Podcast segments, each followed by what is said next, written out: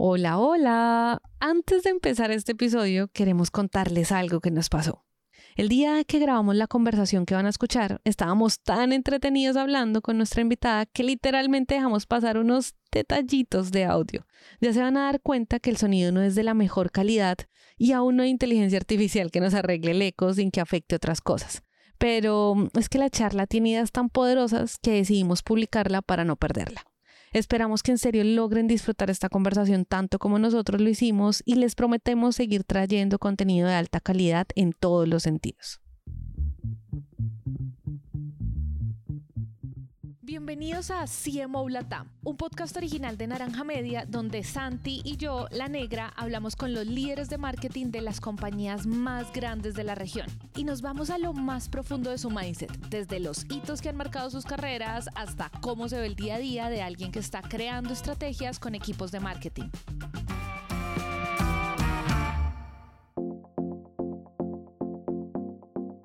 Hoy hablamos con Juanita Ochoa, gerente de mercadeo en Terpel, la compañía colombiana líder en distribución y comercialización de combustibles líquidos. Juanita ha sido premiada como una de las cinco mujeres más exitosas de Colombia y una de las 100 latinoamericanos destacadas en España. Trabajó en Microsoft, Endeavor, Samsung antes de llegar a su actual puesto y la historia de cómo empezó su tremenda carrera profesional nos parece muy divertida, como para no contarla, así que así empieza esto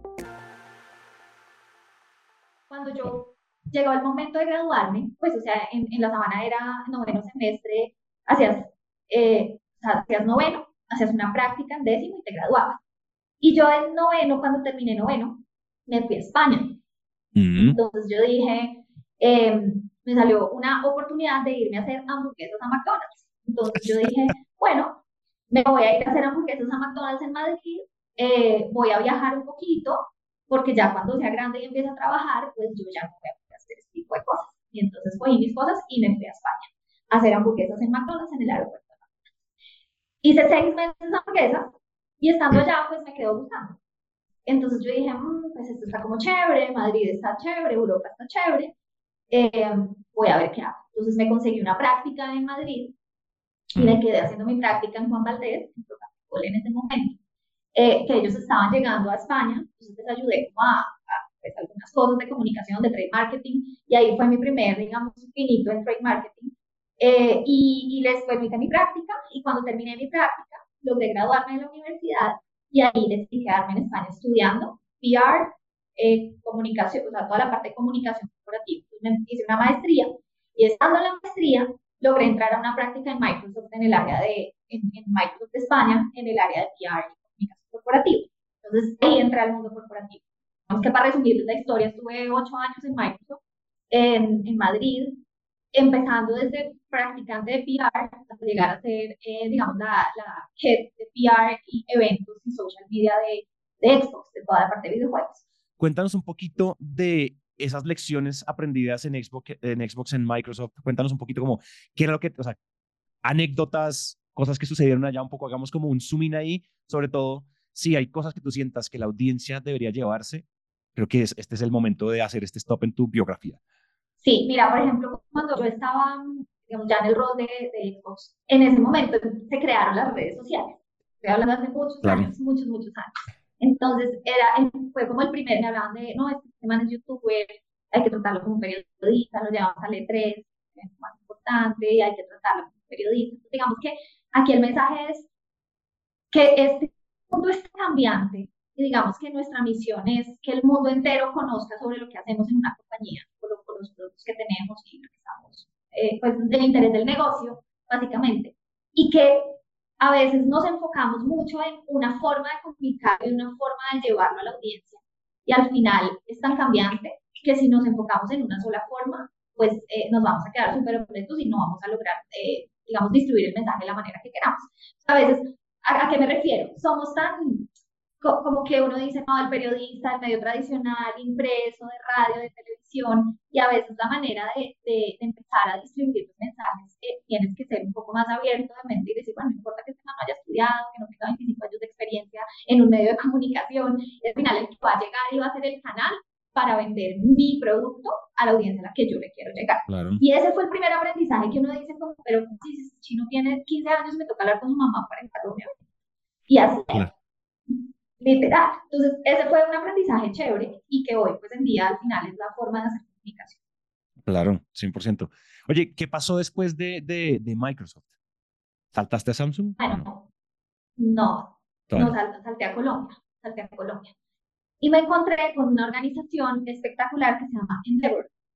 Oh, nice. Entonces llegué a Endeavor, que como me contaban ustedes que, que antes ustedes eran emprendedores y otro tipo de, de, de contenidos, pues seguramente conocen Endeavor.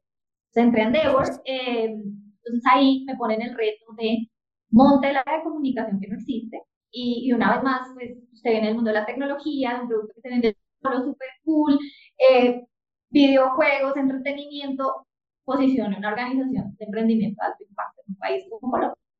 Claro. Ok, haga sin conocer a nadie, sin tener una base de datos, sin conocer periodistas, cero, cero. Bueno, listo, hágale, hagámoslo. Entonces ahí, digamos que, que para, para enfocar un poco mi experiencia en, en Endeavor, lo que yo les puedo decir como aprendizaje fue cómo posiciona una organización como esta. Digamos que lo que se había hecho anteriormente era salir a decir, esto es Endeavor, esto es una organización, somos una organización que hace esto. Y lo que, digamos, el, twist que yo hice fue, tenemos que contarlo a través de las historias de los emprendedores, ¿no? Entonces, no es lo mismo que se pare un, digamos, un José Vélez, el, el fundador de PayU, o un eh, Nicolás de, de Bodytech a contar lo que, lo, que es, lo que es él y gracias a él digamos, Endeavor ha logrado como emprendedor. Entonces, ¿qué hicimos? Una estrategia basada en las historias de los emprendedores. Entonces, ya no era la directora ejecutiva de Endeavor salir a hablar de Endeavor, sino los emprendedores hablar de Endeavor y cómo Hoy Endeavor lidera el movimiento global de emprendimiento y emprendedores de alto impacto, y Juanita contribuyó a ese posicionamiento cuando asumió el rol de directora de comunicaciones y PR en 2014 y logró aumentar en un 80% la venta de boletos a la conferencia Endeavor.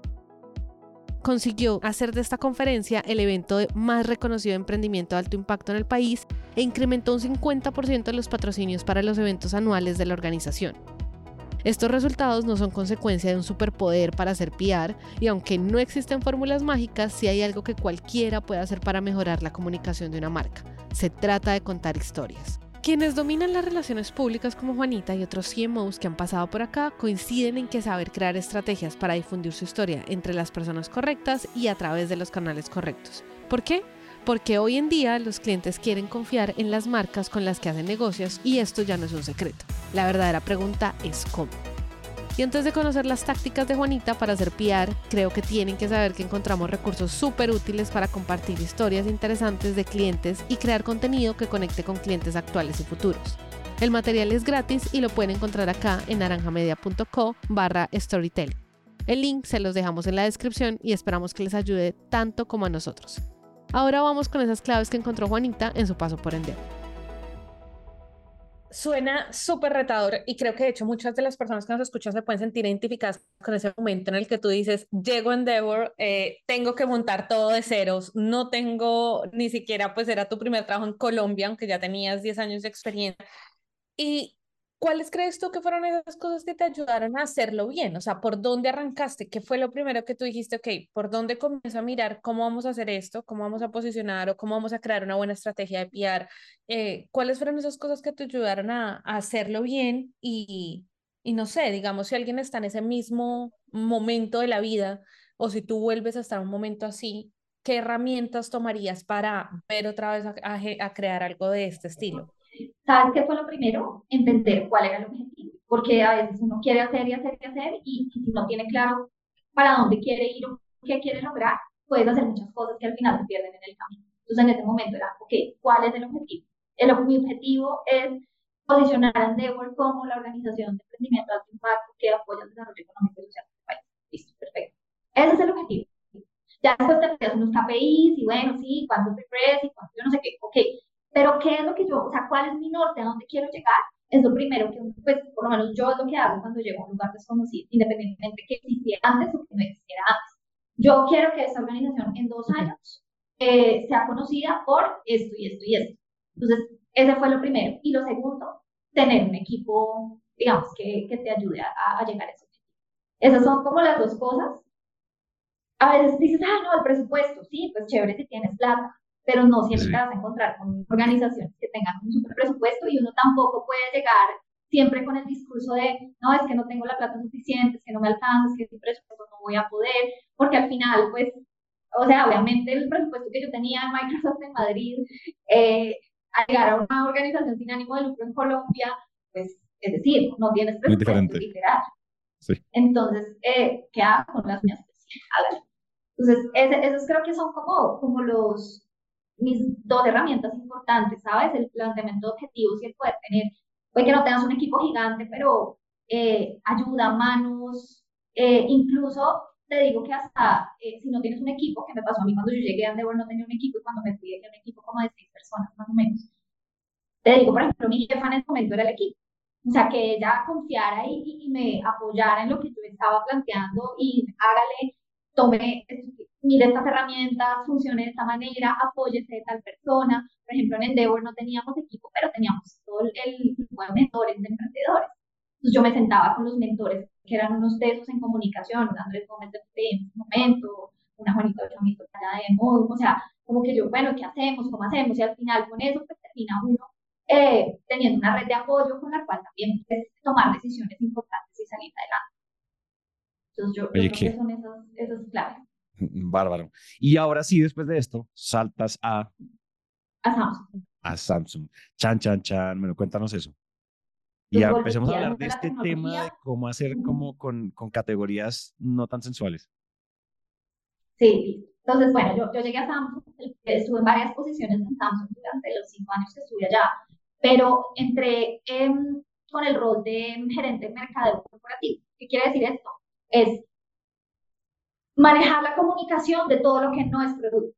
Entonces, aquí yo tenía que crear estrategias de comunicación para, eh, por ejemplo, áreas como servicio al cliente, áreas como responsabilidad social, áreas como, eh, bueno, todo el tema de alianzas, eventos, patrocinios, eh, etcétera, etcétera. Y vamos que en ese rol, independientemente de poder crear la comunicación de, de estas áreas que no son producto, yo asumí una responsabilidad adicional y era poder ver en qué oportunidades podíamos integrar todos los productos de Samsung para ir a hablar a diferentes lugares como Samsung y no como líneas de negocio. Es que ustedes saben que en las compañías hay diferentes líneas de negocio, cada uno tiene un objetivo de ventas distinto y cada uno va, digamos, yo vendo celulares y si venden televisores es el problema de los de televisores, pero yo tengo que cumplir con mi celulares. Entonces, digamos que en ese rol corporativo lo que yo intentaba hacer era encontrar esos momentos donde pudiéramos ir a hablar como, oiga, soy Samsung y vendo celulares, televisores, neveras, ta, ta, Pues terminas optimizando recursos, eh, invirtiendo mejor los presupuestos, haciendo bombazos más grandes y no, digamos, cosas chiquitas. Ahí nacieron temporadas como el Black Friday, el Black, el Blue Sale, bueno, todas esas temporadas que al final se hacían eh, campañas de compañía. Después de ese rol pasé justamente al que te contaba, ya sea producto, y empecé a ser la gerente de mercadeo de línea blanca. ¿Qué es línea blanca?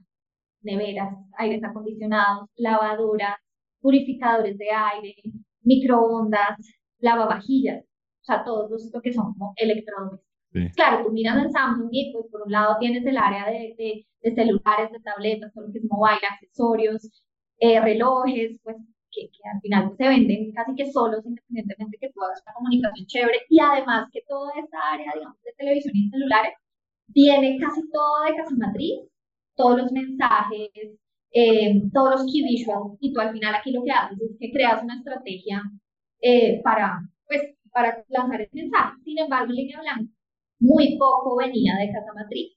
Entonces, tú venías desde Colombia, eh, inventarte los conceptos, las campañas, absolutamente todo, y vale decir que era la, el área que menos tenía. Y, y, claro, búscate historias alrededor de, de, las neveras, de las lavadoras. No es, no es tan fácil como, no conecta tanto como lo que conecta un celular. O sea, tú te compras una nevera y lo ves no como una inversión, sino como un gasto. Te toca comprar una nevera. En cambio, tú cambias tu celular independientemente que te cueste lo mismo una nevera y lo haces feliz porque vas a tener el último juguete. Aquí es como, madre, se me dañó la nevera. No puede ser, tengo que volver a comprarla. No tu celular, tú dices, wow, tengo celular, es perfecto.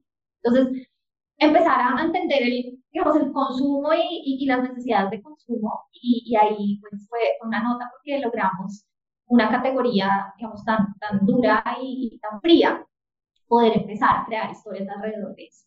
Oye, ¿cómo? campañas espectaculares. Eso, cuéntame alguna campaña que te, hayas, que te haya marcado, la más exitosa, la más, hagamos como un, una disección de qué hiciste, porque yo creo que la, la, la, si la, yo siento que la gente va a escuchar y va a decir, bueno, pero ¿cómo hizo? O sea, ¿Cómo hizo? O sea, cuenta alguna anécdota. Alguna ¿De dónde sacó la historia?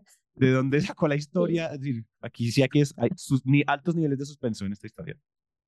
Mira, nosotros, me acuerdo, por ejemplo, eh, una, año tú en los productos de tecnología tienes una prueba, ¿no? Entonces el teléfono 1 pasa al 2 y el 3 y al 4. En las neveras, en la lavadora, no. O sea, tú simplemente tienes pues, las neveras y el portafolio de neveras y el portafolio de lavadoras. Puede que año, el año siguiente, pues el panel de manejo tenga, ahora sea electrónico y ya no es la, pero no, la ruedita esa, sino ahora pichas un botón. Y, ya. pero entonces, claro, empiezas tú a crear, bueno, y el otro año, ¿qué vamos a hacer? No, ¿qué, qué hay de producto nuevo? No, pues la lavadora WA, pues ahora es WA20 y, ¿qué? y listo. Entonces, yo dije, no, no, no va a quedar así.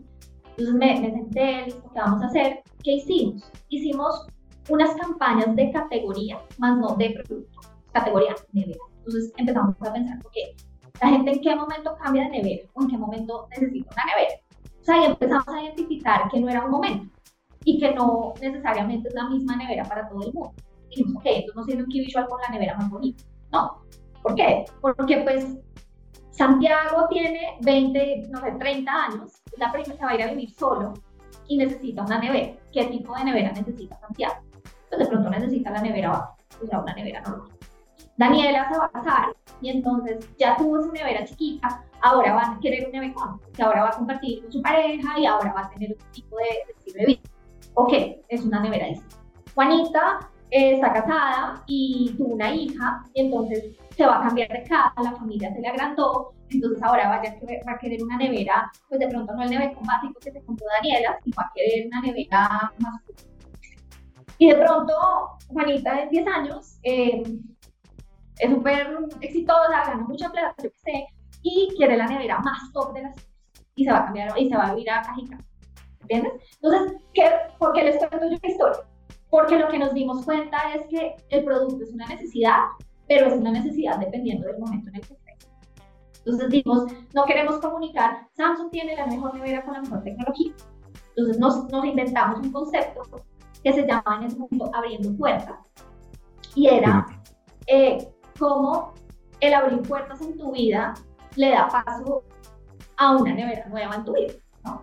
Y, y, teniendo en cuenta eso, pues para todos los presupuestos, para todas las estilos de vida, para todos los momentos de la vida, siempre iba Samsung acompañarte con la mejor tecnología en el momento de la vida en la que tú estuvieras. Entonces ahí nació abriendo puertas. Entonces, ¿qué hicimos? Hicimos eh, una comunicación súper segmentada donde a Santiago no le llegaba el nevecón de tantos millones de pesos, sino a Santiago le llegaba, necesitas, es tu primer momento, tu primera nevera, este te cuesta tanto, te financiamos y tal, y entonces empezamos, creamos unas cápsulas chiquitas con la historia de Santiago, con la historia de Daniela, donde cada eh, segmento se viera identificado y entendiera pues, cuál era el producto para el momento, para la puerta que estaba abriendo en ese momento.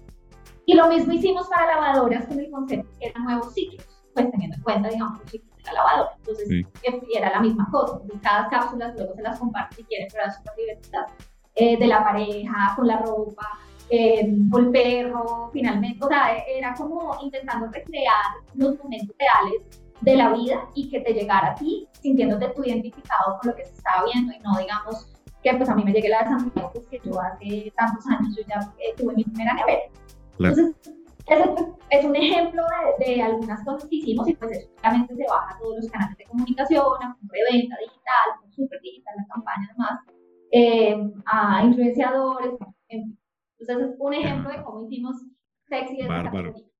Bárbaro. A mí, a, mí, a mí me está entrando una duda y es, o sea, esto, esto suena como que cuando tú le explicaste, dice uno como, ah, ok, no, listo, claro, tiene sentido, o sea, le, le inyectaste sensualidad y apil al, al, a la categoría y demás.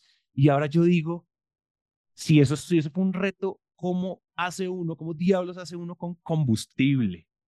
O sea, eso sí, ahí, sí que, yo digo, no siendo suficiente el reto de vender, de vender, todos, estos, de vender todos estos temas en Samsung y de, y de marketearlos y de comunicarlos y de, y de maquillarlos y de vestirlos, dijiste, no, a mí me gusta, es difícil. Pues me voy a combustible. ¿Qué, qué, qué pasó ahí? Mira que cuando yo salí de Samsung, de hecho, estaba en, un momento súper bonito en Samsung porque pasé, digamos, de línea blanca a manejar todos, todos, todos los productos de Samsung, incluyendo línea blanca. Y, y claro, ahí es, bueno, venga pelo. ¿Ok? ¿Qué hay que hacer? Y lo que hay que hacer es efectivamente darle un vuelco a la categoría y, mostrarla de una manera, eh, pues, un poco más amigable. Llegué yo acá y, digamos que lo primero que, empecé a entender fue, bueno, aquí yo manejo dos marcas. Yo manejo, bueno, varias marcas, pero digamos que se dividen en TPL y TPL es combustibles, eh, B2B, B2C, Terpel es Terpel Voltex, que es electromovilidad, que hay una parte súper. Y eh, manejo la marca El Toque, que es tiendas de conveniencia. Entonces, llega uno acá y dice, bueno, ¿y esto cómo hace uno para que se vea más? ¿Cómo hace uno para que se vea mejor? ¿Cómo hace uno para que se vea que, digamos, la categoría que está tan castigada con el tema del medio ambiente, contaminación, etcétera, etcétera, que, que muchísimo? Y lo primero que hice fue entender qué era lo bonito de la categoría, no lo feo, lo bonito. Entonces ahí empiezas a decir, bueno, es una miércoles por esto, pero ¿qué tiene bueno? Entonces ahí empiezas tú a decir, bueno, hay carnita, tienes una fundación, ¿ok? Tienes un montón de em, compromisos de sostenibilidad que tiene la compañía. Tienes eh, un, una marca de electromovilidad que es el futuro. Tienes una, una compañía colombiana, de marca colombiana, que eso también llama la atención. Entonces, digamos que empiezas a detectar todos estos, eh, estos frentes que sí son bonitos. Y ahí yo me enfoqué el año pasado, y les voy a ser súper sincera, en generar contenidos que conectaran a la gente y que le hicieran ver a la gente el otro lado del Si ustedes se, meten a chismosear los canales digitales de Telefónica Nacional, van a ver que hay otro tipo de contenidos, otro tipo de historia. Entonces, ese fue como el primer foco. Yo dije, no, madre, esto además es porque tenemos una competencia fuerte que entró, que está eh, siendo muy agresiva, que si bien somos los líderes en el país, pues el mercado competitivo en los últimos años ha cambiado un montón, que si bien estamos fregados con el tema del precio, eh, de la subida de precio, pues al final es, eh, la gasolina es una necesidad y la gente va a tener que ir usando independientemente tenga. Entonces, ¿cómo hacemos para mitigar todo eso? A través de contenido y cosas bonitas. Entonces, empezamos a crear una estrategia digital muy fuerte y sobre todo enfocada en esa estrategia digital. Eh, es que hemos, hemos empezado a mover un poco la percepción de la marca, indicando, digamos, lo negativo de la categoría. Y en eso hemos estado muy enfocados este Juanita, yo tengo varias preguntas. La primera que te quiero hacer es por el lado de diferenciación, porque a mí me parece que si uno ha visto alguna vez en mercadeo algo sobre cómo diferenciarse, creo que eh, probablemente los libros pondrían como ejemplo más duro cómo diferenciar una marca que vende combustibles principalmente. Eh, y eso te quiero preguntar porque a mí me parece como consumidora, ¿no? Que uno normalmente pues el carro se voy andando y se me va a quedar sin gasolina, pues ¿qué hago? Voy tanqueo en la gasolinería más cercana que yo tenga. Eh, digamos que es como la lógica, ¿no? Es ese nivel la, la, necesidad. Entonces, como que pareciera que no hay muchos diferenciales y, y, y, que tampoco es fácil que el consumidor al final logres decirle, como comunicarle algo tan fuerte como para que diga, no, voy a esperarme incluso otros cinco kilómetros eh, para llegar a la de Terpel y no por ejemplo, a la que tenía calado. Entonces te quiero preguntar, ¿uno cómo comienza a hacer eso? A diferenciar una marca, por ejemplo, como la que estás trabajando en este momento. ¿Por dónde empiezas a, tomar ese reto? Mira, nosotros, o sea, hay tres puntos diferenciales claves Una es el precio. O sea, el precio es un driver clave en, digamos, en la decisión de combustible. Eh, la infraestructura y el servicio. Entonces, a nivel de negocio, esos son los drivers que tú y que la gente, tal vez como tú o, como yo en el pasado, no percibíamos, pero una, digamos, personas que están todo el tiempo eh, en función del combustible, o sea, personas que eh, el negocio es su carro o su moto, eh, personas que se mueven todo el tiempo, sí buscan estas tres cosas. Y confianza, ¿no? Que al final la confianza, eh, pues es un tema que tú también buscas, que no te vayan a tumbar, que te echen lo que tú pides, que, te, que no te pongan, eh, hay mitos como que te echan agua de la gasolina, o sea, ese tipo de cosas generan confianza. Entonces, una marca como Terpel, la gente sabe que tiene la confianza y no le va a pasar ningún tipo de cosas. Eh, eso es a nivel, digamos, de, de, de producto y de negocio. En cuanto a los diferenciales de marca, que son los que yo tuve que llegar a encontrar y tuve que llegar a, digamos, a construir de carácter con el equipo. ¿Qué, ¿Qué tiene nuestra marca que no tienen las otras marcas que puedan generar un sentido de pertenencia a nuestra marca? Entonces, se los antes. Uno es toda la responsabilidad social, todos los temas de sostenibilidad que no tienen otras compañías. Entonces, oigan, ok, hay un plan de mercadeo. El plan de mercadeo es un plan basado en cómo cumplimos los objetivos de negocio y cómo los apalancamos desde la estrategia de mercadeo. Y con sostenibilidad, que es un driver diferencial de nuestra compañía, pues tenemos que construir un plan de comunicación que apalanque todas estas iniciativas de sostenibilidad. Esa es, digamos, una diferenciación. Que como te digo, lo hicimos mucho a través de contenido y a través de contar lo que estaba pasando, que no lo estábamos contando.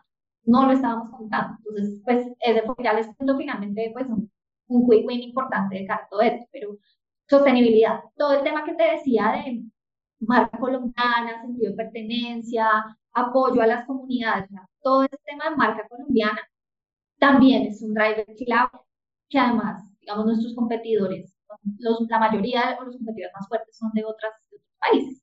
Entonces tú sientes que estás apoyando a tu país, que estás finalmente pues, contribuyendo a una marca colombiana, que además es una marca muy, fuerte. Entonces, el tema es, es otro diferencial. Somos una marca colombiana, se siente identificado el colombiano con nosotros, etc. Y el siguiente punto es un tema que, que yo considero súper importante, es el tema de innovación.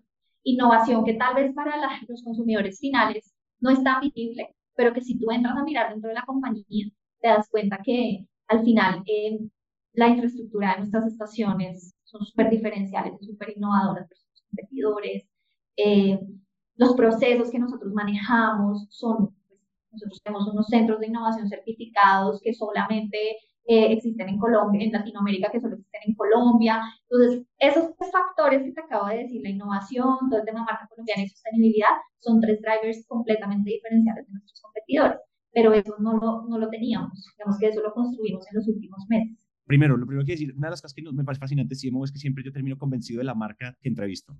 Es decir, o sea, me, me, de la lavada de cerebro propia, es decir, estás en el rol que es. ¿Sabes qué estaba pensando? Que creo que probablemente sí hay, esto es lo que yo siento con, escuchándote tanto con Samsung, pero con un caso más extremo como Terpel, en términos de cómo hace uno para posicionar y diferenciar un commodity. Finalmente, el combustible es un commodity y es cómo le ponemos capas a ese commodity que lo descommoditicen un poquito o, o, o, digamos que desvíen positivamente la atención hacia cosas que sí son valor, que sí son de valor para la perspectiva del nicho al que nosotros le llegamos o al segmento que le llegamos o en general al, al, mundo entero, finalmente. Casi mucha gente está tanqueando todo el tiempo.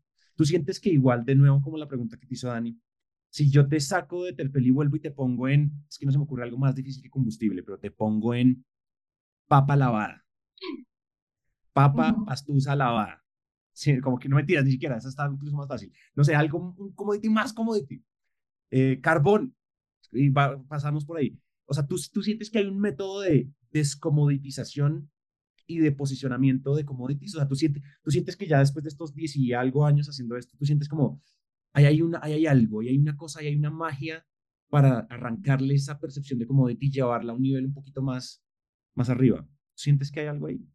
Pues, pues no sé si hay una fórmula mágica, la verdad no sé, pero yo lo que sí me paro siempre a pensar, yo, Juanita, es cómo acerco esto a la gente. ¿Cómo lo acerco? porque al final creo que si tú no generas un mensaje o unos contenidos o algo que conecten con la gente, es muy difícil que la gente reciba lo que tú quieres dar. Entonces yo digo, yo siempre me paro y digo, ¿cómo hago, que la, cómo hago para que a Santiago le interese lo que yo le estoy diciendo? Y creo que la forma de hacerlo es que te sientas de una u otra manera identificado con lo que yo estoy diciendo. Y así es que lo hemos venido, digamos, eh, ahora que me lo preguntaba, yo nunca me lo había preguntado, la primera vez que me lo pregunté. Y de pronto en una hora te escribo y te digo, ¿sabes qué? Pensé otra cosa.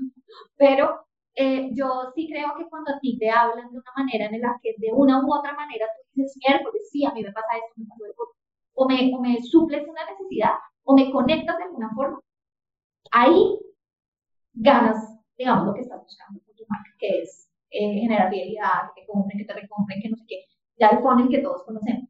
Pero ese twist entre abrir los ojos y te mire a los ojos es lo que yo creo que uno debe intentar conectar, ¿sabes? Sí. Oye, tiene mucho sentido, tiene mucho sentido porque finalmente estamos jugando como al flash de la Tune, como que, hey, ok, si ya no estoy mirando todas las opciones que me ven el mismo commodity, al menos estoy mirando acá, también es un juego de como de atención básica, de igual cómo atraigo, de cómo los traigo y cómo traigo la mirada, cómo traigo el oído, cómo traigo los sentidos, al, y que después yo lo que digo, voy poniendo capas de crema encima del commodity. Tú nos mencionaste, y no vamos a abarcar con profundidad el tema de liderazgo y de equipos, pero sí me gustaría que de todos estos años de experiencia, eh, si nos puedes dejar, así sea uno solo, tu consejo estrella o los que tú consideres, pero o recursos y también nos quieres compartir libros, charlas TED, lo que sea que te haya servido para entender cómo liderar por un equipo de marketing, porfa no nos dejes sin esa información, que seguro va a ser valiosa.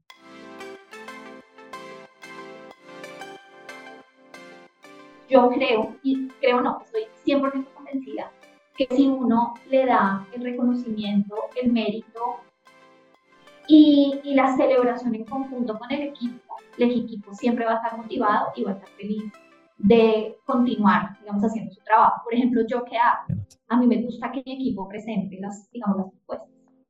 Puede que yo haga una introducción, pero a mí me gusta que cada uno presente, porque eso les da la seguridad y, y, no porque yo también estuve del otro lado, donde uno manda la estrategia en un mail y uno dice, bueno, bendición y que mi jefe lo presente bien.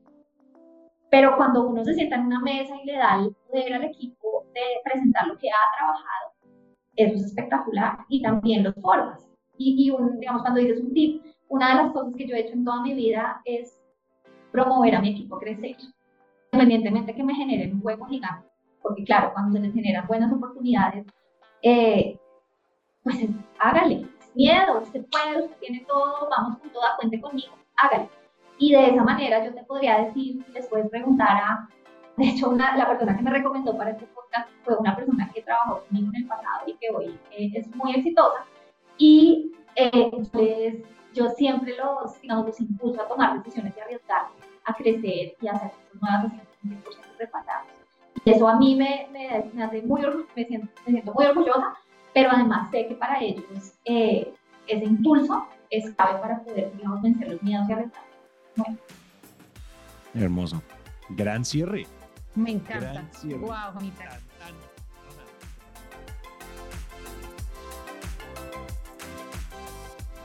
Le agradecemos a Juanita por su tiempo. Recuerden que este es un podcast original de Naranja Media en el que también queremos mantener la conversación viva con ustedes. Así que pueden escribirnos por nuestras redes arroba naranja media pod por WhatsApp más 57 317 316 91 96 o encontrarnos como arroba CMO-al Latam en Instagram, TikTok y YouTube donde compartimos los mejores momentos con nuestros invitados. Si les gustó este episodio, pueden suscribirse, darnos 5 estrellas, dejar una reseña o si sienten que podemos mejorar, también escríbanos que queremos escucharlos. La producción de este episodio estuvo a cargo de Ana María Ochoa, booking por Catherine Sánchez y diseño de sonido a cargo de Alejandro Rincón. Yo soy La Negra y nos vemos muy pronto.